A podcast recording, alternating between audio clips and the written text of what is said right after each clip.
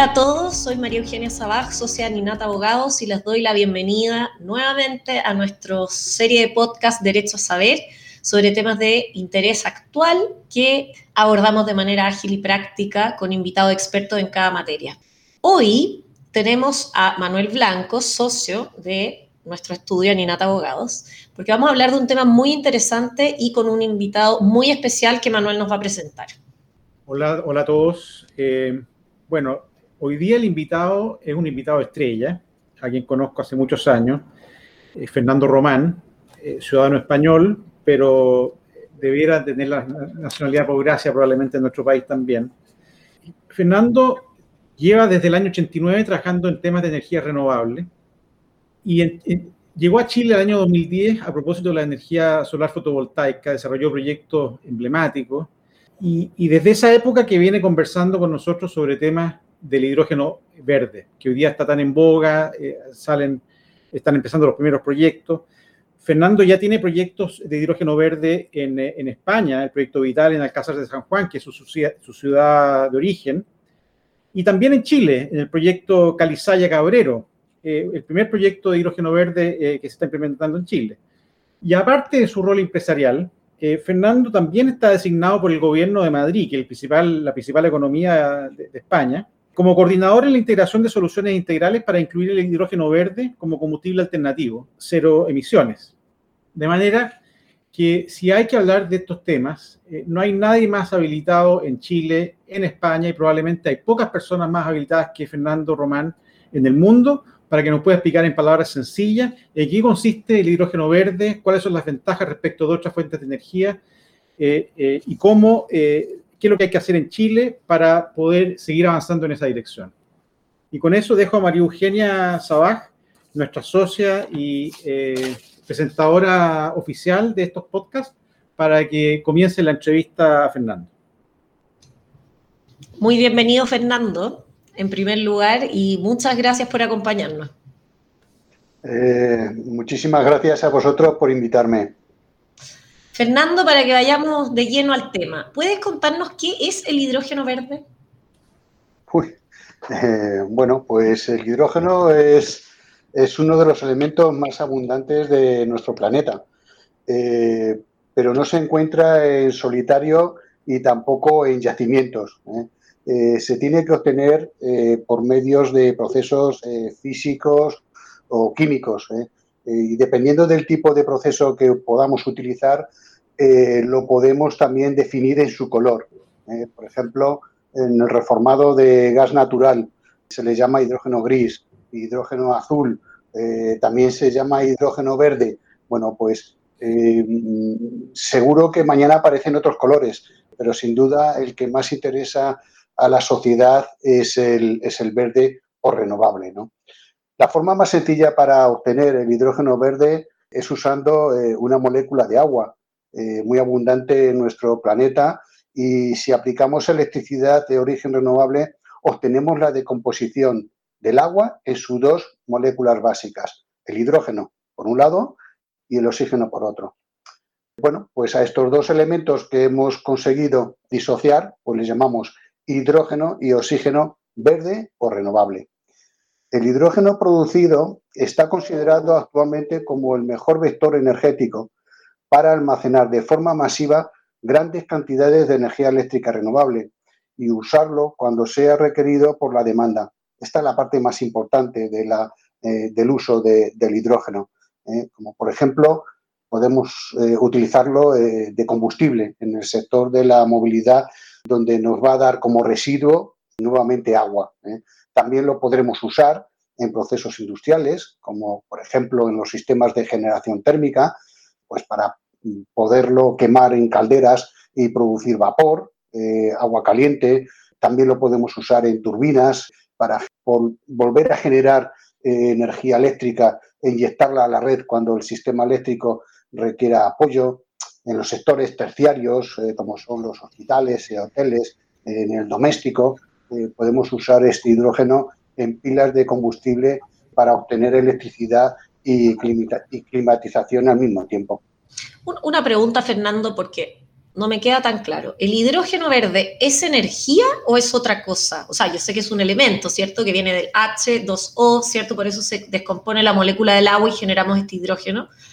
Em, entonces tengo dos preguntas. Primero, ¿siempre tiene que usarse energía renovable para eh, obtener hidrógeno verde? Esa es mi primera pregunta. Y lo segundo, ¿el hidrógeno verde es, es la energía misma o, no? Como he dicho, el hidrógeno es el vehículo eh, que nos da la posibilidad de poder almacenar energía eléctrica. Utilizamos energía eléctrica de origen renovable porque hoy por hoy es la tecnología con un coste más bajo y por supuesto eh, tenemos como combustible para generar esa energía eléctrica el sol, el viento, eh, el agua. Entonces eh, sería absurdo poder utilizar o utilizar una fuente de energía de origen fósil para producir hidrógeno. Ojo, que actualmente en el mundo se fabrica hidrógeno eh, extrayéndolo del gas natural, eh, el metano CH4. Lo que hacemos es separamos la molécula del carbono eh, del hidrógeno, obtenemos el hidrógeno gris y en consecuencia emitimos a la atmósfera el CO2 que tan perjudicial es para, para nuestro medio ambiente. Entonces la diferencia es que tú, este hidrógeno gris y el verde sirven para lo mismo. Lo que pasa es que el verde se produjo con una fuente de energía renovable, por lo tanto es mejor para el planeta. Exactamente. Estamos utilizando una fuente inagotable, como es el viento o como es el sol, eh, frente a otras eh, fuentes o combustibles eh, fósiles que aparte se agotan, pero que además nos perjudican notablemente en nuestro en nuestro clima. Fernando, entrando ya en el tema más macro, ¿qué ventaja competitiva tiene Chile para la implementación de una tecnología de hidrógeno verde? Y, ello, y qué significa eso desde punto, de una perspectiva de una oportunidad estratégica para el país respecto de la región? La oportunidad país es enorme si se gestiona coordinadamente desde el gobierno y el sector privado. Y yo creo que eh, las medidas que se están tomando eh, son eh, acertadísimas. Me explico. Actualmente Chile se encuentra desarrollando un ambicioso proyecto, mm, la descarbonización de la matriz energética mediante la incorporación de las energías renovables no convencionales al sistema, que ya llevamos bastantes años. Para ello se realizan fuertes inversiones en la construcción de parques solares, parques eólicos y al mismo tiempo también se realizan inversiones importantes en infraestructura que es necesaria para que se pueda integrar en el sistema y se pueda gestionar adecuadamente. Esta inyección de energía renovable está haciendo que los precios de la energía se estén reduciendo en el tiempo. En estos momentos puede ocurrir que se paralice este proceso porque los inversionistas de energía renovable puedan observar que mm, existe un nuevo eh, sector potencial que necesita eh, inversiones en renovables. Y es en este punto donde no tenemos que confundir que primero está la descarbonización de la matriz y en paralelo eh, realizar el, despliegue necesario para que el sector del hidrógeno con renovable adicional, que lo necesita evidentemente para que el precio de la producción de hidrógeno sea cada vez más reducido en, el tiempo. Si este equilibrio se rompiera, aquí entraría un nuevo elemento que actualmente se está usando en la matriz, que sería el gas natural, se mantendría como componente de precio marginal en el sistema y los precios en la matriz no se reducirían tanto, dando como resultado que no es deseado para la economía, la sociedad y los objetivos como país. Entonces, nuestra ventaja es que estamos reemplazando nuestra energía tradicional por energía renovable y por eso tenemos más capacidad eventual de producir hidrógeno verde. Exactamente.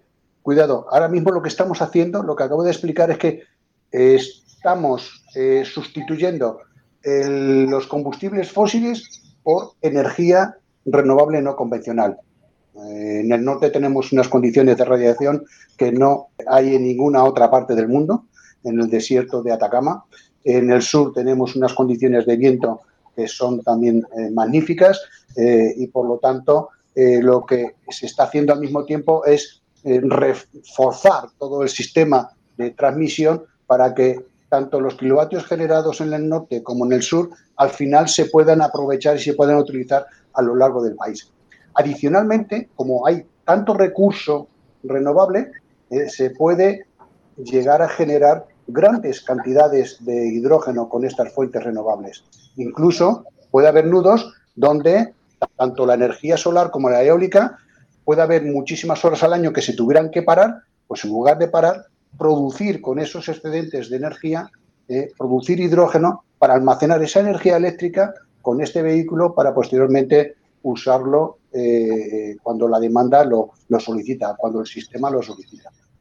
Entonces, eh, lo que dices tú es que la energía renovable primero se utiliza para el, consumo, el abastecimiento, ¿cierto?, del, país, para reemplazar la energía que estamos usando y como que el excedente se usa para la producción de hidrógeno, una cosa así. Exactamente. Será el excedente y luego, adicionalmente, habrá nuevas inversiones para más renovable, eh, para producir esos volúmenes de hidrógeno que necesita el país como energía. Entonces aquí hay, como todo un desafío para la producción, porque tú tienes que cambiar un poco cómo está estructurado. Totalmente. Los desafíos eh, a la producción, eh, como he indicado, eh, las autoridades y el gestor del sistema, el coordinador eléctrico nacional, deben de planificar estas infraestructuras para que la demanda instantánea necesaria en la sociedad sea cubierta por la mayoría de generación renovable, solar y eólica y, como he dicho antes, eh, adaptar los nudos para que se puedan conectar en paralelo eh, las demandas y generación para la producción exclusiva de hidrógeno. Fernando, eh, en, el mismo, contexto, déjame profundizar un poco la pregunta sobre el desafío de producción. en general, usan agua dulce, entiendo yo, para la producción de hidrógeno, pero existiría la potencialidad de usar agua eh, salada y por lo tanto hay que hacer un proceso de salinización previo. Chile tiene más de 4.000 kilómetros de costa, tiene una ventaja enorme desde el punto de vista del acceso al agua, no todo es dulce. Entonces, ¿cómo funciona eso y cómo podríamos, podría ser eso también una, una ventaja competitiva, eh, la, posibilidad de salar para producir hidrógeno? Ya sabemos que el hidrógeno eh, es además un medio de almacenamiento de energía que de otras maneras no son, no son almacenables, ¿no es cierto? Eh, pero, el tema del agua salada también me preocupa, me gustaría que tú pudieras desarrollar un poco. Pues eh, todo va a ir en función de cómo se este, desarrolle eh, toda la cadena de valor del hidrógeno que es muy potente.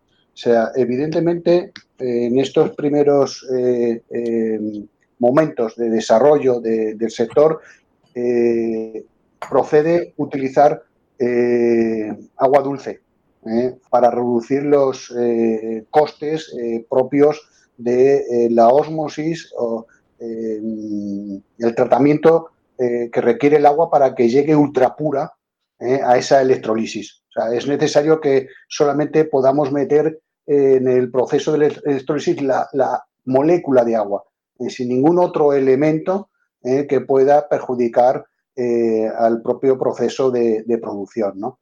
Evidentemente, conforme vayamos aumentando la capacidad de producción, eh, nos iremos eh, desplazando eh, al mar, junto al mar, y, empezaremos a utilizar agua osmotizada hasta llevarla al estado de ultrapura para usarla en los procesos de, de producción.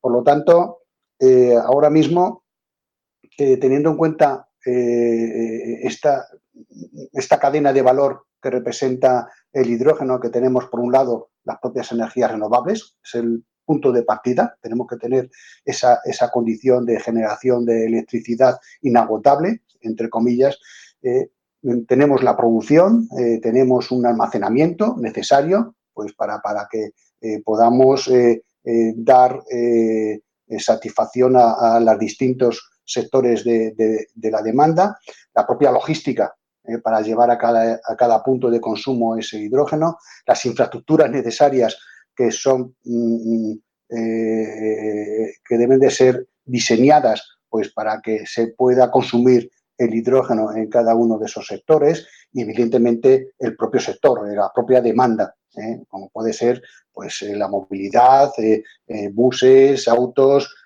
camiones, en, la parte industrial, como, como he comentado antes, pues en, esas inyecciones en, procesos térmicos o en la propia infraestructura de, del gas natural. ¿no? O sea, por lo tanto, eh, es una cadena eh, totalmente vertical, o sea, cada kilo eh, de hidrógeno producido va a depender de su eficiencia y precio final de cada uno de, sus puntos, dependiendo de cómo esté diseñado, evidentemente, la ubicación de, la parte de, producción, ¿no? Y que evidentemente también, pues, el resto de la cadena de valor no suponga un sobrecoste que perjudique a su desarrollo y, reduzca eh, el, precio, ¿eh? tampoco sin reducir evidentemente la rentabilidad de esas inversiones. ¿no? Entonces, los análisis previos que se tienen que realizar, técnicos económicos para localizar estas centrales de producción, van a repercutir directamente en las inversiones de almacenamiento y que serán, bueno, pues mediante eh, gas presurizado o gas licuado, eh, para que bueno, pues, eh, después se pueda transportar a los puntos de, demanda. ¿no? Y ahí, o sea, en el fondo está generando una industria completa, totalmente nueva, actores nuevos que van a estar en la, como tú dices, el almacenamiento, el transporte. Eso. Una pregunta luego, cuando tú necesitas usar este hidrógeno, por ejemplo, lo vas a usar en una industria específica, em, tienes que hacer toda una interconexión, porque el hidrógeno viene en estado gaseoso o también podría venir licuado? Sí, vamos a ver, actualmente el hidrógeno, la fórmula más económica para su uso es mediante su presurización. Es un gas poco compresible, eh, comparado, por ejemplo, con el gas natural, donde en una unidad eh, de volumen eh, somos capaces de incorporar un volumen importante de, metros cúbicos. En este caso, kilos. En este caso, el, hidrógeno, pues no le pasa eso y tenemos que ir a presiones importantes. actualmente se está trabajando en, presurizar, en almacenamiento en torno a los 300, 350 bares.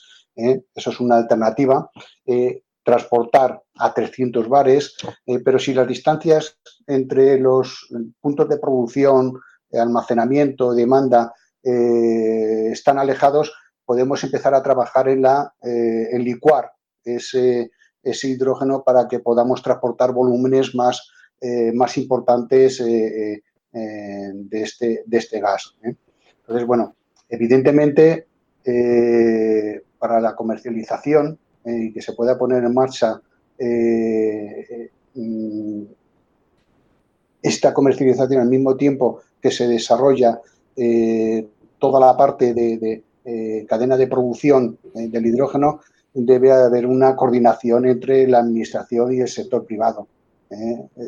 fundamentalmente porque la normativa que actualmente existe en los países son normativas eh, aplicables a la fabricación actual del hidrógeno que se encuentran específicamente pues, en refinerías, eh, que es donde se consume actualmente la, mayor parte del hidrógeno, o en la producción de fertilizantes eh, o explosivos, como se utiliza, por ejemplo, el amoníaco. ¿no? El amoníaco es un producto donde primero produces el hidrógeno por un lado, sintetizas con el nitrógeno y obtienes pues ese, ese producto que se utiliza pues en muchísimas partes del mundo y en muchísimos sectores, ¿no? Que además se puede utilizar también como vector o como línea eh, de transporte para, para llevar el hidrógeno de un país a otro. Fernando, yo en ese sentido quería, justamente te iba a preguntar eso, porque eh, ya hemos visto que el, hidrógeno es una forma de almacenar, ¿no es cierto?, energías renovables que de otra manera se, se requieren consumir en el acto. Eh, y, ese almacenaje permite primero transportar el, hidrógeno ¿no es cierto? a los centros de consumo y por lo tanto ahorrar en costos de transmisión y pérdidas de, por transmisión, ¿no es cierto? Pero también uno de los sueños bolivarianos desde el punto de vista de energía ha sido la integración latinoamericana desde el punto de vista de energía. en Chile hemos tenido experiencia en eso, primero con el gasoducto que venía de Argentina para, para, importar gas natural, y después cuando fracasó ese sistema por, por temas, de, por temas propios de, Argentina, eh, nos independizamos en la matriz de gas a través de la importación de, gas natural licuado, eh, que lo, traíamos en buque, ¿no es cierto? Y ese, ese gas ha estado exportando a Argentina hoy día a través de los mismos gasoductos. Y me pregunto si es que el hidrógeno eh, podría también ser una fuente, una, porque el, el, claro, el gas natural licuado que nosotros traemos a Chile es, es, es un combustible fósil también, ¿no es cierto? Eh, si pudiéramos también mejorar esa, esa, esa, esa, exportación de energías renovables o energías verdes, energías limpias, a través de la exportación de hidrógeno por los mismos gasoductos que hoy día eh, nos conectan con Argentina, que hay, hay, hay más de uno, y, que, y, cuya eficiencia, ¿no es cierto?, en, la, distancia, que hay que cruzar la cordillera con, de otra manera, la integración, la interconexión eléctrica, que siempre se hablaba en el pasado, requería unas líneas enormes y, mucha pérdida por transmisión. Eh, quizás la exportación de este, de, este hidrógeno eh, eh, verde sería otra forma también de, de poder, otro destino que se le podría dar, ¿no es cierto?, al producto. Eh, totalmente de acuerdo, pero antes de llegar a ese punto, eh, a mí me gustaría poner un ejemplo, eh, y es un poco también la aplicación que se le está dando a la energía renovable, el famoso autoconsumo, incluso para el sector doméstico, aprovechar de esa energía limpia, inagotable, para poder usarla dentro incluso del propio domicilio. Os pongo un ejemplo. una solución que se encuentra ahora mismo encima, eh, encima de las mesas de los gobiernos eh, de, todo el mundo, eh, avanzado, desarrollado desde hace mucho tiempo, es aplicar la política de quien contamina paga, que también está afectado o también afecta directamente a la salud de las personas. Por otro lado, se dispone de un combustible que tiene como resultado cero emisiones y ninguna afección sobre la salud de los ciudadanos y aun siendo su coste mayor, eh, sus beneficios sobre la economía y la sociedad eh, van a ser muchísimo mayores. Pero en ocasiones las decisiones tienen eh, caminos intermedios por falta de la madurez sobre esta nueva tecnología, como ha sido, por ejemplo, el caso de sustituir en movilidad el diésel en el transporte público hasta que eh, llegue definitivamente eh, la electromovilidad, ¿no?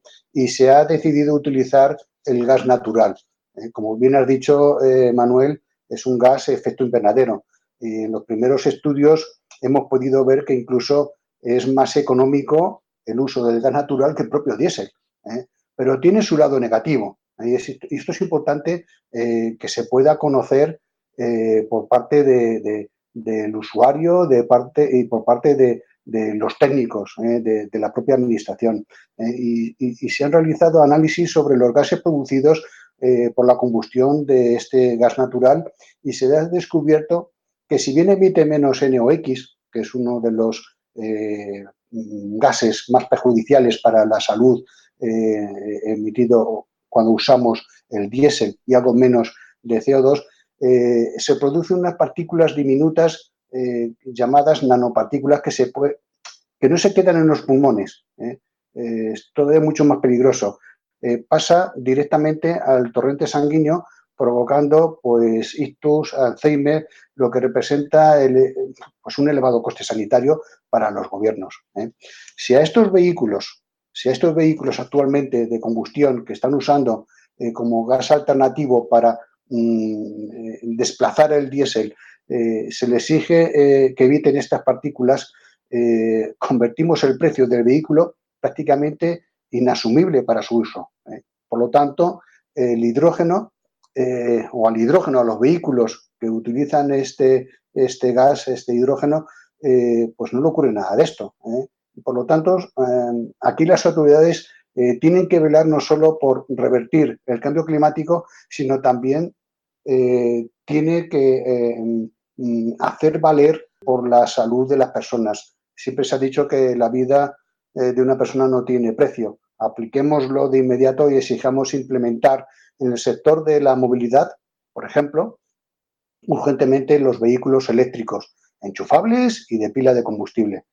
Y bueno, pues con aplicaciones de políticas de sustitución de tecnología, los fabricantes eh, estarían obligados a cambiar sus modelos. Y en este momento, bueno, pues los precios son mucho mayores los eléctricos de pila de combustible que los diésel o benzina, eh, solo porque eh, los procesos de fabricación prácticamente son manuales. En cambio, bueno, pues en el resto de las tecnologías del motor de combustión, pues están muy automatizados.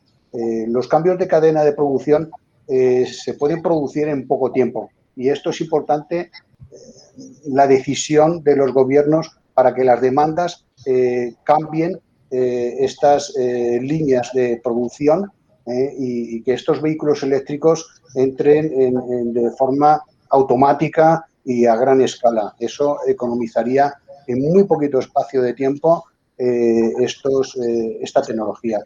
Y otro desafío pues, es la capacidad de informar de las ventajas que representa el desarrollo del vector de hidrógeno a la sociedad chilena y, la capacidad de transformar el sistema educativo, que también es un punto muy potente, ¿no? La formación de jóvenes en, liceos y universidades para cubrir una inmensa demanda de puestos de trabajo en toda la cadena de valor.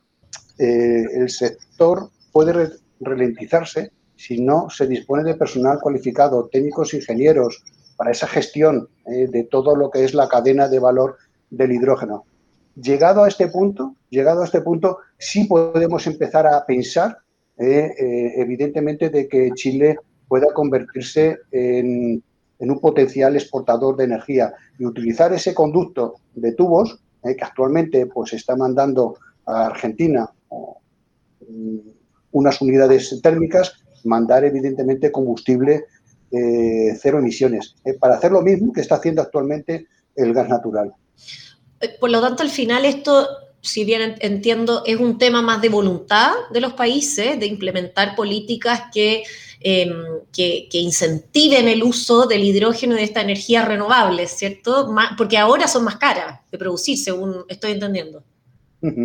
Así Al final son los beneficios medioambientales los que hay que poner sobre la mesa. Totalmente. O sea, ahora mismo, eh, y esto eh, repercute evidentemente en, el volumen que actualmente se está utilizando en la demanda.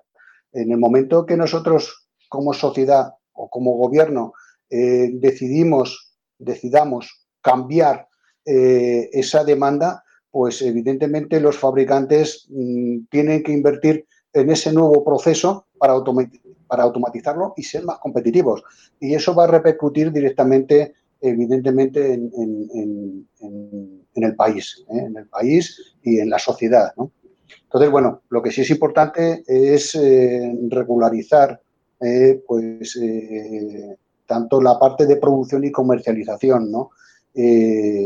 porque ahora mismo en Chile pasa como en la mayoría de los países que trabajan actualmente con, con hidrógeno, eh, y que actualmente lo que están haciendo es eh, interpretar la legislación que actualmente se está usando para estos procesos productivos eh, y la aplicación de normas internacionales. O sea, es importantísimo que desde la Administración pues empiece a mm, estructurar esa, normativa necesaria durante la curva del aprendizaje de, los primeros proyectos eh, para que, bueno, pues eh, evidentemente eh, se pueda tener clarificado todo lo, toda la cadena de valor del hidrógeno. Déjame complementar un segundo eso, Fernando, porque es muy cierto lo que tú dices. Sin duda que se requiere voluntad política, pero voluntad política yo no creo que sea lo mismo que voluntarismo político. Aquí hay un tema comercial de por medio que es muy justificado porque desde el punto de vista de la demanda de los productos que exporta Chile, eh, los certificados verdes de producción eh, van a ser un sello necesario para poder seguir vendiendo las materias primas que nosotros exportamos, partiendo por el cobre. Eh, yo me, recuerdo hace muchos años atrás cuando Fernando estábamos recién implementando los primeros proyectos de energía solar y fotovoltaica y teníamos que salir a, íbamos a reunirnos con distintos potenciales consumidores de esta energía y, la primera pregunta que nos, que, nos preguntaba el, gerente de adquisiciones, bueno, bueno, ¿y cómo se comparan con el precio del carbón? Y la verdad es que esa pregunta ya no es válida, porque hoy día los estándares de mercado que tienen eh, las materias primas y, los productos terminados eh, exigen, entre otras, entre otras muchas cosas, el sello medioambiental de que se haya producido de, la manera menos contaminante posible. Y por lo tanto es una muy buena oportunidad estratégica para el país, volviendo al tema estratégico. Ah, quería complementarte con eso, Fernando. Pues efectivamente, o sea, vamos a ver, eh, las propias... Eh, has dado una, pregunta clave, sobre todo para el desarrollo del hidrógeno para, el, para el país, ¿no? necesita evidentemente eh, el apoyo del gobierno eh, para que mm, primeramente se pueda integrar eh, la máxima de, capacidad de renovable en la matriz y despejar de esta forma que van a ser necesarias nuevas instalaciones de, energías renovables para producir de forma masiva este, este hidrógeno. Por lo tanto, ya tenemos hidrógeno verde en grandes cantidades. Eh, también eh, abogo evidentemente a que ese hidrógeno sea preferentemente usado como autoconsumo eh, de toda la energía necesaria para el bienestar de la sociedad y de los procesos productivos, minería, industria, agricultura, pesca, etcétera, ¿no? Por lo tanto, estaríamos haciendo pues una sociedad más justa y, podremos dar también a las futuras generaciones una esperanza de bienestar eh, además de cumplir eh, en un tiempo eh, más corto los compromisos internacionales de Chile en materia ambiental, además de reducir, por supuesto, el gasto actual en compra de petróleo y gas natural. Autoconsumo, o sea, lo acabas de definir. Si la minería necesita poner ese sello verde en su producto, primero tenemos que aprender a autoconsumir eh, el hidrógeno en nuestros procesos eh, productivos. Y evidentemente, una vez que tengamos aprendido eh, todo este proceso, mm, va a haber una gran oportunidad para hacer o convertir a Chile como uno de los principales actores de exportación de energía. además, no tenemos que descubrir mucho más. Chile tiene una gran eh, experiencia y conocimiento de cuáles son los mejores cauces para gestionar las exportaciones. Ya lo hace en la propia minería, en la agricultura, en otros muchos eh, productos. ¿eh? O sea, e, es importante, es importante que podamos asimilar que primero tenemos que interiorizar el aprovechar los recursos naturales que tiene Chile en, poder darle esa ventaja social económica eh, como país y, poder, eh, bueno, pues eh, fortalecerse para, para poder en la segunda etapa ser uno de los grandes actores mundiales en exportación de, hidrógeno como energía. O sea, transformarnos en un país cero emisiones, ser el ejemplo mundial. Ser el ejemplo mundial. Se lo he dicho a muchísimos integrantes de gobiernos anteriores, actuales, o sea, Chile tiene una gran ventaja que muy poquitos países en el mundo tienen, es su capacidad de eh, producir energía eléctrica de origen renovable. Capacidad. Tiene una costa magnífica. Agua no le va a faltar.